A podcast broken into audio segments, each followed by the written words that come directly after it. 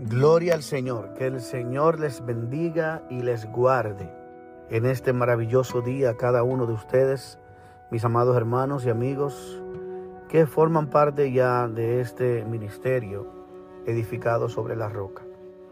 Estamos aquí en este día para bendecir tu vida, para traer una palabra de ánimo, de consuelo, para que puedas crecer en la fe en Cristo y te acerques cada día más al Señor.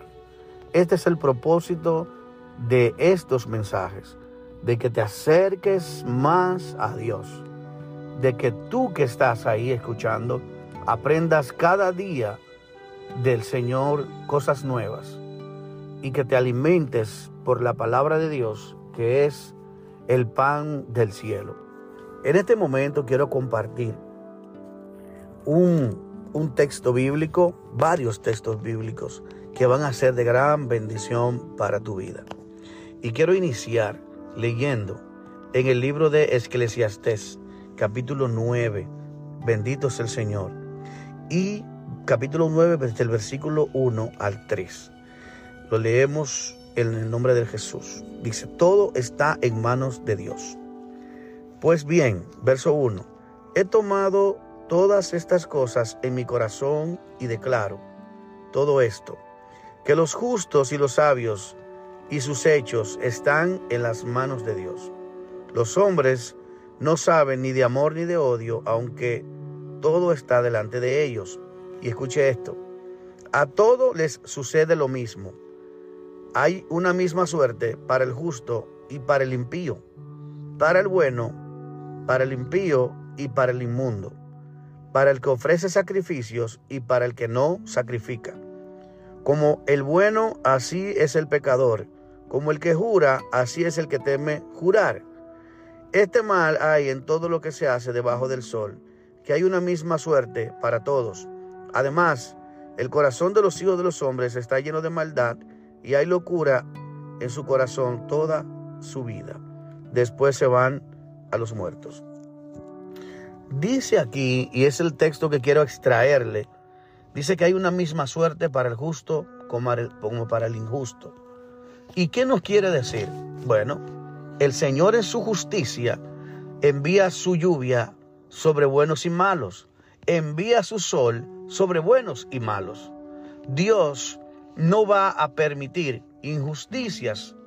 Por eso tenemos todos la misma oportunidad de escuchar la palabra de obedecer y de hacer lo que querramos hacer con nuestra vida. Pero todo lo que hagamos está encerrado y todo está en las manos de Dios. Así dice aquí el texto.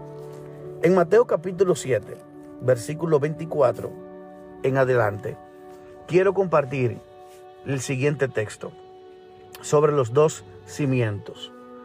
A cualquiera pues que me oye estas palabras y las pone en práctica, lo compararé a un hombre prudente que edificó su casa sobre la roca.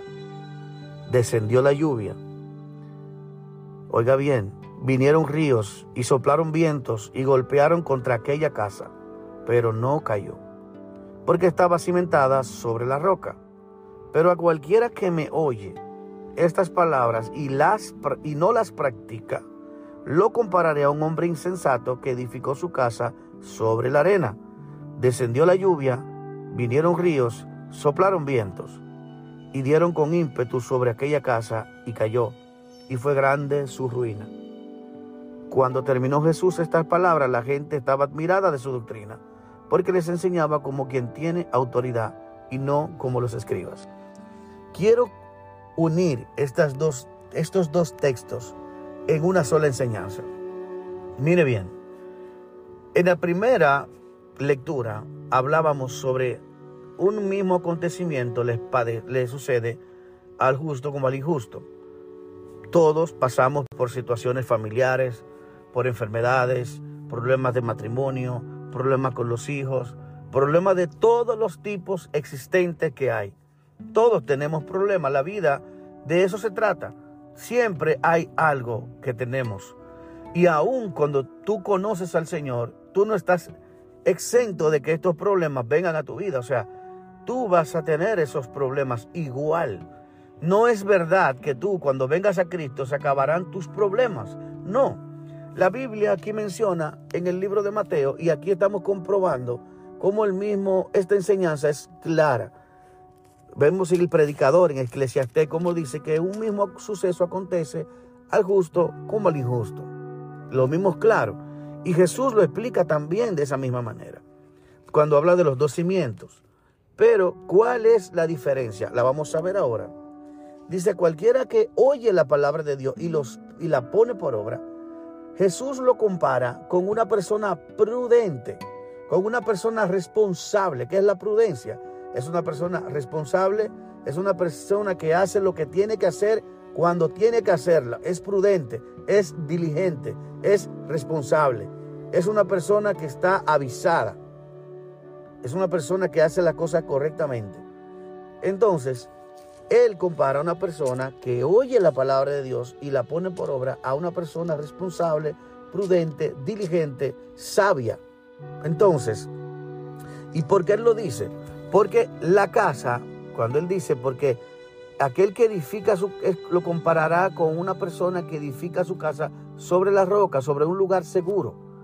¿Qué es la roca? Las la roca es una simbología de un lugar, cuando tú edificas una casa, tú edificas tu casa en un lugar seguro, donde no haya problemas eh, en la tierra, que pueda venir un terremoto o un movimiento telúrico o, y pueda destruir tu casa, o por donde haya pasado un río, o por donde esté pasando lugares donde el, el terreno no sea el adecuado para una construcción como tu casa. Mas, sin embargo, cuando tú buscas el terreno adecuado, un lugar perfecto para edificar una casa buena y segura, es como el que edifica su casa o su vida, que es lo que Cristo quiere decirnos. La casa simboliza a nuestra vida. Cuando nosotros buscamos en nuestra vida y buscamos el mejor lugar para poner nuestra familia, nuestros hijos, nuestra familia, nuestro matrimonio, nuestro negocio, nuestro trabajo, nuestra finanza, todo lo que es nuestro en la vida de Cristo, estamos poniendo nuestra vida en un lugar muy seguro. Más, sin embargo, dice, le compararé también a una persona imprudente, aquel que oye la palabra de Dios y no la pone por obra, no la hace, no obedece, no la practica. Sería una persona imprudente, irresponsable, una persona negligente, una persona no sabia, la cual pone su vida en cualquier lugar, en cualquier cosa, en nada que es seguro, en nada que pueda sostener si viene alguna situación en la vida. Los vientos, los ríos, las, eh, las lluvias simbolizan los problemas de la vida, de la cual el mismo Señor nos enseña que vamos a tener problemas todos, tanto justos como injustos, como injustos. ¿Cuál será la diferencia? Es que si nuestras vidas están en la roca que es Cristo, cuando vengan esos problemas matrimoniales, Dios será nuestra ayuda. Cuando vengan esos problemas de salud o de cualquier otra índole, Dios será nuestra salida, nuestro ayudo, nuestra ayuda, nuestro refugio. El Espíritu Santo es nuestro consolador, nuestro ayudador, nuestro paracletos, que nos ayudará en todas las cosas que necesitemos. Es decir, que si estamos en obediencia a Dios, tendremos la protección divina, tendremos la cobertura de Dios, tendremos la provisión de Dios, tendremos la ayuda de Dios. Y eso es lo que nos está diciendo. Una persona inteligente, sabia, es una persona que busca el cuidado de Dios, que busca la protección de Dios, que busca la provisión de Dios. Amados hermanos, amigos, todos tenemos el mismo eh, nivel de alcance en esta parte. Todos podemos conseguir esa protección de Dios. Todos podemos tener a Dios como nuestra ayuda, como nuestro escudo, como nuestro castillo, como nuestro pastor, como lo dicen las escrituras de diversas maneras. Pero te necesitas, tú y yo necesitamos, primeramente, poner por obra la palabra que Dios nos enseña. Tenemos que tener fe en la palabra. Tenemos que practicar esa fe. Yo no puedo decir que tengo fe cuando realmente tengo mi corazón lleno de dudas. Yo tengo que poner mi mente y mi corazón en confianza en el Señor. Depositar mi confianza en Dios. Yo te desafío, amado hermano y amigo, en esta hora, a que tú pongas tu vida en las manos del Señor. Tú pongas tu vida sobre esa roca que es Cristo. Y te aseguro y que si tú le dejas el resultado a Dios, Dios te va a ayudar con cada una de tus necesidades y de tus problemas. Y Él te va a dar más que todo su amor, su compañía, su protección, porque no hay nada más bello y hermoso que estar acompañado con Dios, que estar con Dios. Estar sin Dios es, es horrible, es algo indeseable, es algo negativo. Todos nosotros, los seres humanos, necesitamos a Dios. Necesitamos su ayuda, necesitamos su amor, necesitamos su compañía. Dios nos creó para que estuviésemos con Él, para que vivamos con Él, para que creamos en Él, para que tengamos comunión con Él.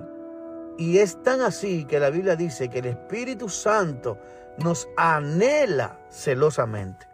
Así que amigo, en esta hora, amado hermano, yo te invito a seguir creyendo, a seguir confiando en Dios.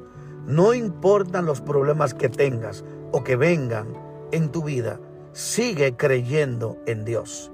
Creer es poner en práctica la fe. Sigue creyendo, aunque no veas nada, sigue creyendo. Aunque los problemas persistan, sigue creyendo. Aunque las situaciones no, no la, tú las sigas viendo, sigue creyendo. ¿Por qué? Porque Dios es poderoso para hacer milagros en la Biblia está llena de milagros que Jesús hizo. Sanó ciegos, sanó sordos, liberó endemoniados, resucitó muertos, partió el mar en dos para que su pueblo Israel cruzara. Señores, nada es imposible para Dios. Y ese es el Dios de la Biblia. Y ese es el Dios que nosotros creemos y confiamos. Y Él te desafía a confiar y seguir creyendo en Dios. Así que en esta hora te invito te invito a que sigas creyendo y confiando en Dios. Permanece sobre la roca. Dios te bendiga y Dios te guarde. Y comparte este audio con otras personas para que sean de bendición para sus vidas. En el nombre de Jesús. Amén.